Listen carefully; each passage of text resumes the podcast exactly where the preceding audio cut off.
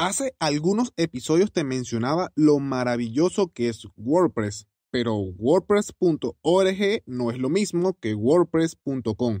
De hecho, son dos mundos muy diferentes.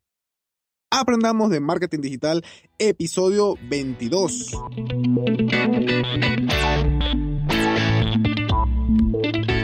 Bienvenido y bienvenida a un nuevo episodio de Aprendamos de Marketing Digital, el podcast en el que aprenderemos juntos tips, secretos, consejos y más del mundo del marketing digital.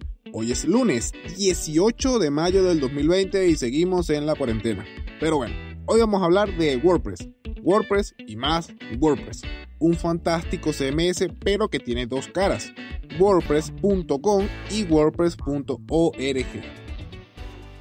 Cuando hablamos de creación de páginas web gratis y sin limitaciones, hablamos de wordpress.org.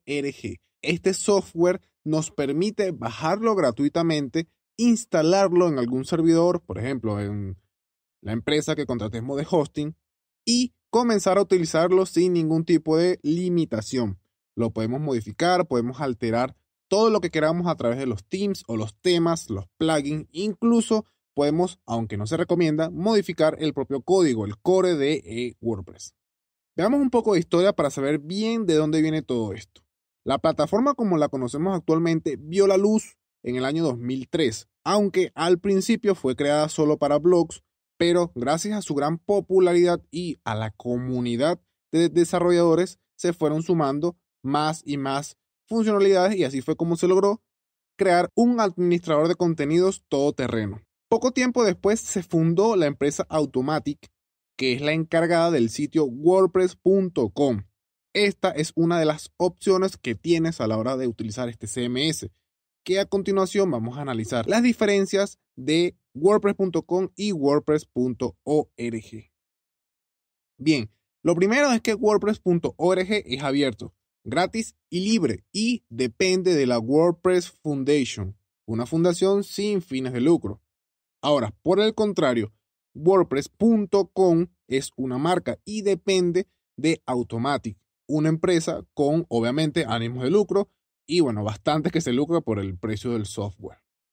Lo segundo es que el software que descargas en WordPress.com te permite instalar los temas que tú quieras, sean tuyos o sean temas de algún tercero. Por el contrario, el servicio que ofrece WordPress.com no, solamente puedes elegir los temas que ellos te vayan a ofrecer. Una limitante por ese lado. Bien, WordPress.org te permite, además de los temas, también puedes instalar los plugins que tú quieras. Estos plugins te permiten agregar funcionalidades extra a tu página web. Por el contrario, WordPress.com no te permite instalar ningún tipo de plugin. De hecho, ni siquiera aparece en la sección de plugins dentro del panel de control.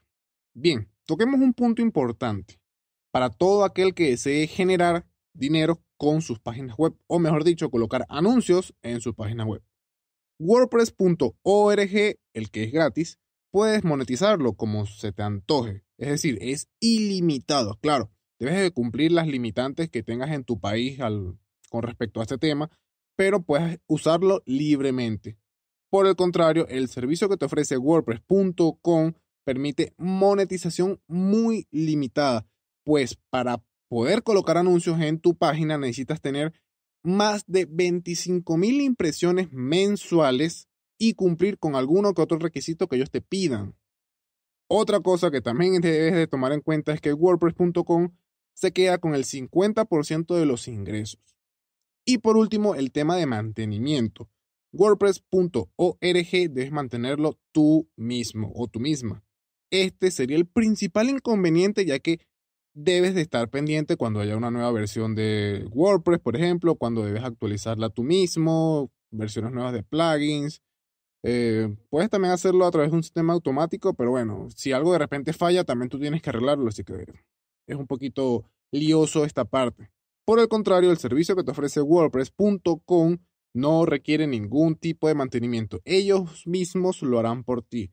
Así no tendrás ningún tipo de dolor de cabeza probando staging, haciendo copias de seguridad, problemas de compatibilidad, ya que ellos mismos los van a resolver. Aparte que siempre tendrás la última versión del software. Con esto espero que ahora entiendas un poco más a detalle qué es wordpress.org y qué es wordpress.com y sepas elegir cuál sería el más indicado para ti. Pongamos un ejemplo para ir cerrando. Si no tienes tiempo de estar actualizando, probando plugins, haciendo staging, o no tienes muchos conocimientos en este ámbito e incluso el sitio web va a ser para una empresa, no vas a monetizarlo, va a ser algo bastante sencillo, entonces wordpress.com es la opción para ti. Ahora, si por el contrario vas a querer un sitio muy personalizado con funciones bastante específicas, vas a monetizarlo con los anuncios y tienes el tiempo y el conocimiento para estar pendiente de las actualizaciones de los plugins, de los temas, incluso del mismo WordPress, entonces wordpress.org es para ti. Como puedes darte cuenta, muchísimas páginas, muchas, están hechas con el WordPress gratuito, wordpress.org.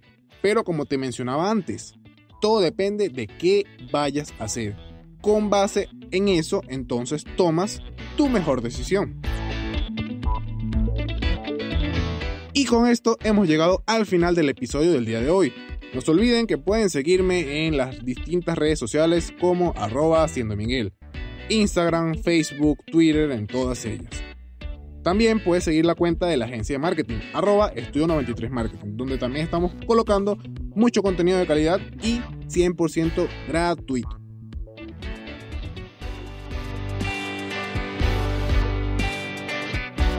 Si te gustó, si te encantó, si te fue de utilidad o simplemente quieres apoyarme, te invito a que me regales una valoración o comentario en la aplicación de podcasting que utilices para escucharme, ya sea Apple Podcast, Google Podcast, iBox, Spotify, Spreaker, Deezer, en fin, la que utilices, no hay ningún problema. Me encantará saber cuál es tu opinión acerca de este episodio. Y bueno, nos vemos nuevamente el miércoles con un episodio dedicado a redes sociales. ¿Por dónde? Por tu aplicación de podcast favorita. Recuerda que siempre es mejor dar que recibir. Un saludo a todos y a todas y hasta el miércoles. Feliz día. Chao. Tome las riendas de su salud con el viaje de una mujer de Johns Hopkins Medicine. Acompáñenos el sábado 13 de noviembre entre las 10 y las 12.15 horas para conocer los últimos avances en salud femenina de la mano de los médicos de Johns Hopkins. Asista a dos seminarios virtuales, desde el cáncer de colon en mujeres afroamericanas hasta los primeros signos de pérdida de memoria. Reúnase con sus amigos utilizando el Zoom. A Women's Journey es educación sanitaria para todos nosotros. Para obtener entradas para el evento o para saber más, visite hopkinsmedicine.org, diagonal a Women's Journey o llame al 410-955-8660.